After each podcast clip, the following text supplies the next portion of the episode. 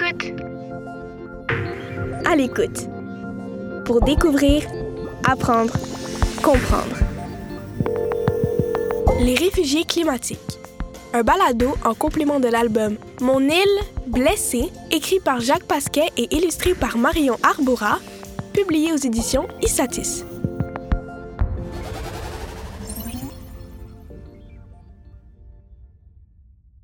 Les réfugiés climatiques.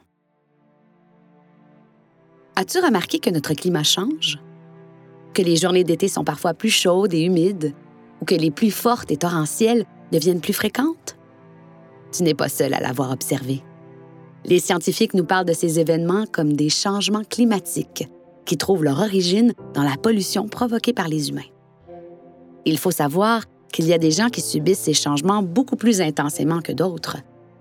C'est le cas des familles paysannes à travers le monde, des familles qui cultivent la terre pour produire les fruits et les légumes que nous mangeons. En agriculture, le mode de vie dépend intimement de la température, de l'eau et de l'état du sol. Avec les changements climatiques, le travail de ces familles paysannes est en train de changer et devient de plus en plus ardu. Pour mieux comprendre tout cela, je vais te parler de Manuel. Manuel a grandi sur une petite ferme à Wari, un village dans les Andes du Pérou. Il a vu sa vie se transformer à cause des changements dans le climat. Les membres de la famille de Manuel sont des paysans qui vivent de leur terre, c'est-à-dire que leur travail principal est de cultiver des patates, des légumes, de petits fruits pour se nourrir et en vendre dans leur communauté.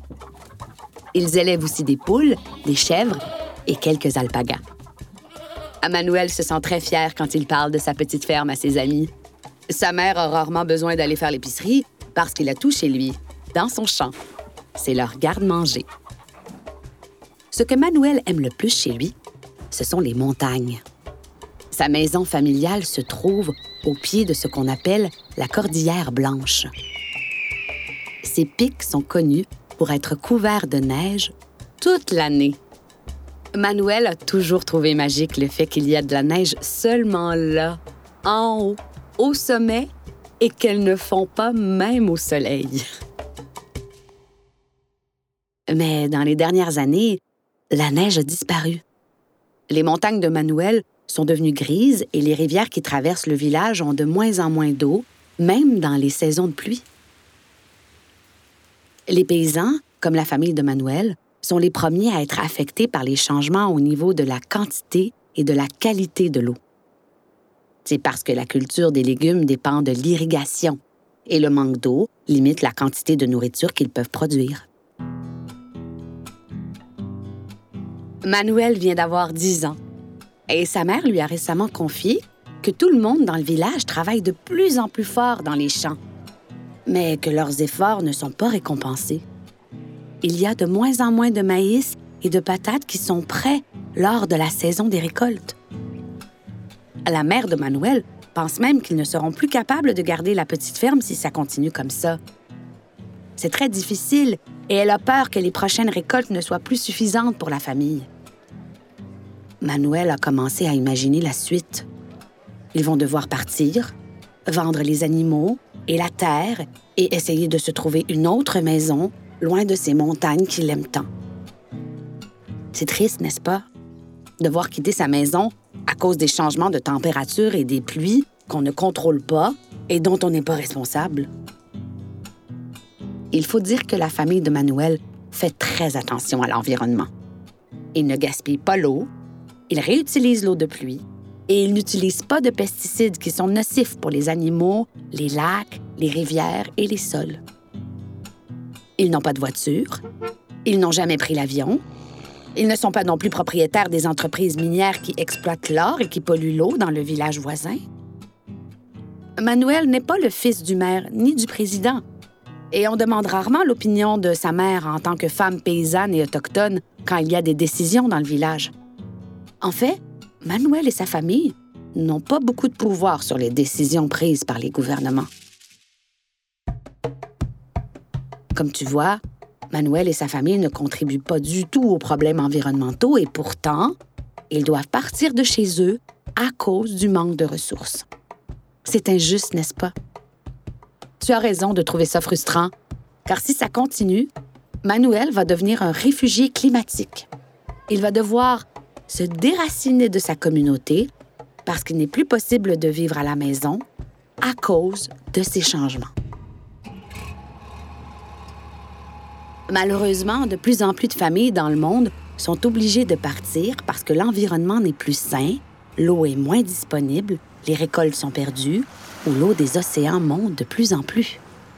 Selon les experts, dans les 30 prochaines années, les changements climatiques pourraient pousser environ 200 millions de personnes à quitter leur foyer si on n'agit pas rapidement pour réduire la pollution.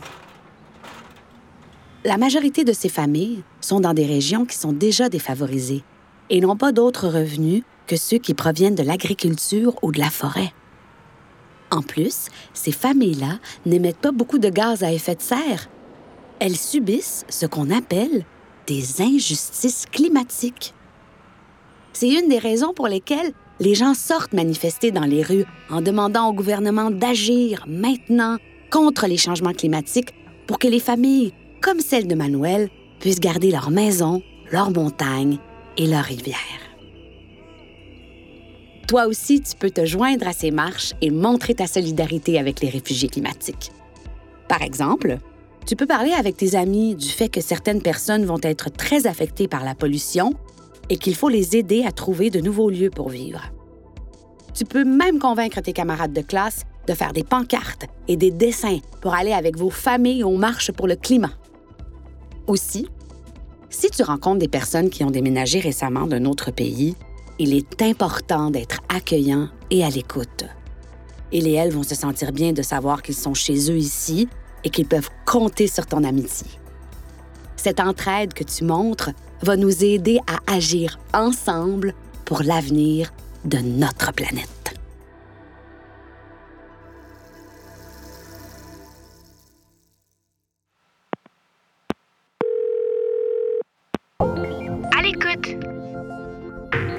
À l'écoute. Pour découvrir, apprendre, comprendre. Ce balado est une production La Puce à l'oreille.